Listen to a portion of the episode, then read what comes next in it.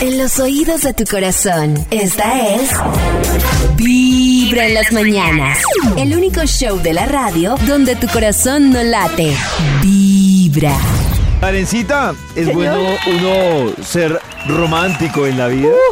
Resulta que hay todo un debate y quiero que entremos como en este tema que me parece un tema que no es pequeño, o sea, es un tema complejo.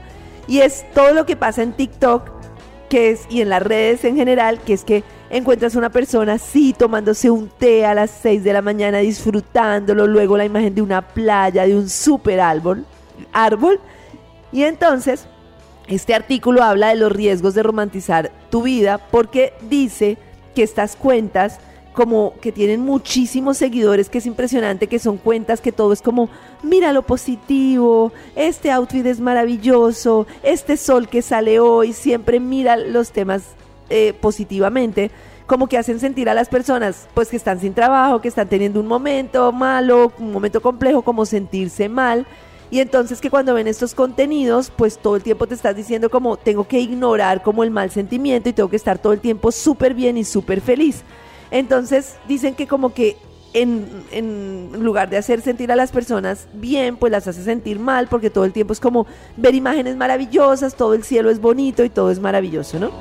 Y Entonces como los riesgos de esa psicología positiva. Eh, pero no sé, yo, por ejemplo, lo que yo hago es tratar de ver la belleza en la dificultad, o sea, como ser consciente, sí, ver la belleza en la dificultad. Un poco cuando decías que tú me decías disfruta hasta de los procesos dolorosos, es como me parece que están como el extremo, ¿no? De caer en el realismo casi de víctima, de tengo un día terrible, todo es terrible, esto está muy mal, no sé qué. O en el positivismo de todo es perfecto, todo es maravilloso. Ah, y a mí me gusta como el punto el en el extremo. que ni todo es un desastre, ni todo es maravilloso, sino que cada día va trayendo como un proceso. Entonces, como pucha, el día de hoy está súper difícil, qué es lo que tengo que aprender, pilas, cómo puedo sentirme mejor, qué es lo que está haciendo que esta situación se me repita. Y cuando tengo un buen día, pues, uy, qué bueno, gracias por este buen día, qué bueno que puedo agradecer por esto, ¿no? Pero me parece, ¿ustedes qué opinan de la psicología? Si súper todo va a estar bien y mejorando, ¿les funciona? Porque hay gente que le funciona. Yo creo que en inicio me funciona, pero después, después me frustra. Porque Claro. me ¿Que doy el exceso de cuenta que- positivismo? Me, me doy cuenta que en realidad no se puede así. Es que o le- sea, no funciona todos los días así. Por más de que yo lea un mensaje positivo ese día, si ese día estoy triste, tengo que afrontar el día triste. Es que lo que dice Claro. Karencita, no le da espacio a vivir en verdad las emociones o las sensaciones del Claro. momento y del día. Entonces creas como una capa como de felicidad cuando en verdad no lo estás sintiendo. Yo, yo creo que por eso yo le quedé con lo que dice Cris y, y Nata, yo creo que por eso yo le tengo cierta, ¿cómo lo digo sin que suene fuerte? ¿Tirria? ¿Suena fuerte?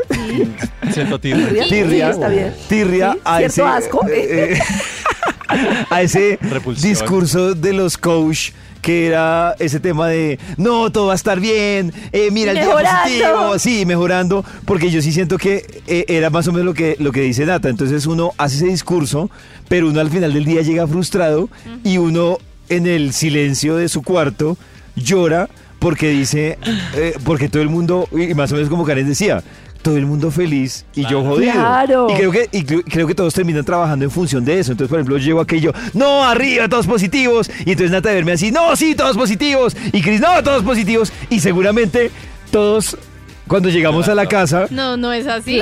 Pues y no que es ese así. discurso me hace sentir más mal porque no solo estoy triste, sino que me siento mal porque está mal sentirme triste. ¿Sí me Claro, explico? O sea, claro. no solo me siento mal porque, porque estoy hoy pesimista, sino que me siento mal porque el deber ser es ser optimista. Pero lo que sí me ha servido a mí mucho, y pa- para los que no se han visto la, la, en, en www.vibra.co, nuestra revolución mental del lunes con, con María Elvira Pombo, que es maravillosa en eso, es el confiar. O sea, a mí sí me parece que tener un mal día, pero como que también me parece que todo lo contrario que le pasa mucho a las personalidades más sensibles, que es que tienes un mal día y ves todo oscuro. Esa también me parece tenaz. Y voy a perder todo, soy lo peor y esto es lo peor. Entonces es como tomar perspectiva y confiar que hoy es un mal día, hoy me siento mal, pero pues ya va a pasar y seguramente mañana voy a estar mejor. Como dejar salir la emoción. Pero ni todo es perfecto, ni todo es maluco, ¿no? Como, uy, uy, quémonos. pero. Pero sí. Bueno, que también, y el otro extremo también me parece mi rayador, que es el, el exceso de negativismo, ¿no? O sea, Claro. Sí, esa me parece que más también- berraca todavía. Uy, que uno Sí. dice, no. Claro, Yo entiendo lo que dice Carita, por ejemplo, una vez tiende a unir las situaciones negativas. Sí, Entonces, sí, sí. claro, ahí uno se hunde también, pero pues yo siento también que uno tiene derecho a decir, no, hoy tuve un día de miércoles y, y- y Total. nada. Pero es que Yo he unos- aprendido y me cuesta mucho como darle espacio a esa emoción, como, listo, estoy triste, que salga esa hijo de madre tristeza y la veo así en ese momento gigante y ya, ¡uf! que salga esa piedra. O sea, dejar darle espacio a la emoción y no como tratar de, me parece que lo peor es ese positivismo de tratar de ocultarla. Pero estoy súper bien, pero no importa, amiga, pero ánimo, ¿qué ánimo ni que ocho cuartos y me estoy sintiendo como un zapato? Ánimo. En este momento, ya punto. En este momento quiero Karen, ¿sí te sentirme como un zapato. Karen, ¿sí te acostumbra a compartir con alguien cuando se siente o tiene un día así súper en la mala o te lo guardas? Es de lo que más me ha costado. O sea, a mí compartir cómo me siento y saben que en todos los, los temas que he aprendido, compartir la emoción es un, mejor dicho, es el mejor ibuprofeno. Yo poder llamarte y decir, pollo, hoy me siento súper mal, hoy de verdad tengo esta rabia, cuando tú lo compartes, permites que la emoción tenga su espacio. Lo que pasa es que Pero- Carita, yo creo que ahí el tema no está. Hay dos cosas. Una es compartirla y dos que tú lo mencionabas hace un momento y es que no lo termines compartiendo con la persona equivocada que te diga, ay, no le pa porque es que también si ¿Qué das con una pasa? Qué persona, bobada, y no le pare bolas, todo va a si estar uno bien. con una persona que no genera empatía con la emoción, uno termina sintiéndose peor, porque Claro. Y para- claro, y además está ese discurso de, ay, usted preocupado por eso y cuánta gente muriéndose en una clínica. Yo Entonces- sé, es que para los amigos para que la gente lo sepa, lo más importante es lo que dice Pollo, es ponerse en el lugar de los demás y decir, Nata, sé que esto para ti es grave, o sea, sé entiendo Karen. que te sientes mal, entiendo que te sientes mal, pero yo quería compartir mi experiencia y es que cuando yo tuve como todo mi episodio de sentirme muy mal y como eso que llaman la noche oscura del alma, una de las cosas que a mí más me agravaba la situación era seguir viviéndolo sola y sola y sola y sola y sola. Y tardé mucho en darme cuenta que hasta que yo no buscara ayuda. literal, Claro.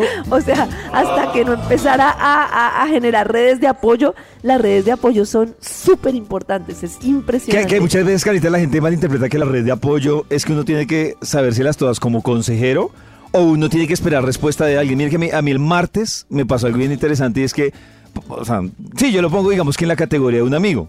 Un amigo me buscó y me dijo que tenía que contarme algo y tenía cara de tragedia. Y yo, Ajá. entonces él llegó y, y me dijo, Oh. me contó, o sea, me botó el, el tema que, que lo preocupaba y, y yo, pues yo la verdad no tenía mucho que decirle ni aconsejarlo, entonces yo le dije, ¿usted por qué me contó eso? Entonces me dijo, se lo conté porque, porque no quiero preocuparme solo. Y yo dije, muy bacano, porque está haciendo catarsis. Y le dije, Sí, sí, sí. y le dije, logró lo que usted quiere y es que somos dos los preocupados. Yo estoy preocupado por eso que usted le preocupa porque me parece preocupante, pero yo sí siento que él no quería un consejo. O sea, él quería como, como que, ah, sí. O sea, ¿Sabes cuál es el origen, pollito? El origen de la depresión y la ansiedad.